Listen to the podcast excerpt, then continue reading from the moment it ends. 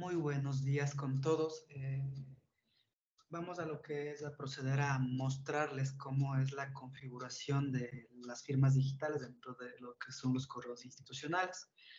Entonces, eh, sobre todo porque se hace esto para poder mostrar ya directamente a nuestros grupos de interés lo que es la nueva imagen, que obviamente vaya ya normalizándose o normándose ya todo lo que es la identidad visual de lo que es la agencia.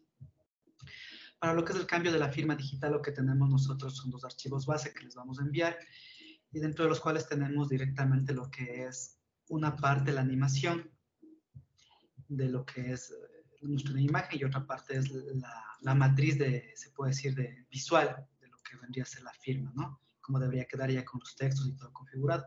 ¿Qué es lo que deben cambiar ustedes directamente después? Sería obviamente el nombre y el cargo. Y si desean también eliminar o dejar en blanco el número o colocar el número que vendría a ser lo que ustedes deseen. Para esto lo que vamos a hacer es nos vamos a dirigir directamente a lo que son el correo institucional. ¿Sí? Dentro del correo institucional tenemos en la parte superior derecha todo lo que es la parte de configuración general, obviamente, de todo el correo. Y ahí es donde se configura prácticamente la experiencia de usuario. Lo que nos interesa es aquí la configuración general, ¿no?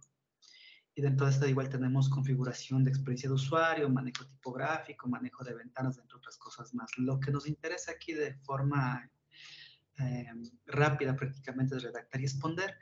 Redactar y responder. Y lo que tenemos desde aquí eh, es un formato que preestablecido ya nos puede mostrar la firma que tengamos o si no tienen configurada nada, no han tenido configurado nada en su correo, lo que les aparecerá es vacío. Lo que debemos siempre es generar un nuevo elemento una nueva firma, que por ejemplo yo puedo colocar Fabio Prueba, ¿sí? Directamente. Y acá dentro del objeto es donde voy a copiarme la matriz del Word que les acabo de mostrar. Entonces copiamos todo el objeto, ¿sí? Y lo que hacemos es pegarle aquí. Ahora, ¿qué es lo que pasa aquí? automáticamente, por obvias razones, no me reconoce la imagen. ¿Por qué razón? Porque no está reconociendo el directorio donde estoy extrayendo esa imagen. Y como estoy eh, colocándola a nivel web, obviamente no me reconoce el lugar por esa razón lo que trato es seleccionar la imagen y tratar de eliminar. Selecciono. lo que hago es tratar de quitar la imagen del elemento. Fíjense en este caso, es un error que suele pasar. Fíjense, en el momento lo que, lo que hizo es frisearse un poco lo que es el software. Lo que hago es hacer una recarga de todo lo que es el, el correo. Me dirijo nuevamente a la firma. Obviamente, como no se grabó nada, voy a, voy a volver a generar una nueva firma. Sí para evitar el friseo. Pego nuevamente el objeto y acá selecciono la imagen y lo que hago es tratar de quitarle el elemento. Fíjese, ya le puedo quitar a la imagen.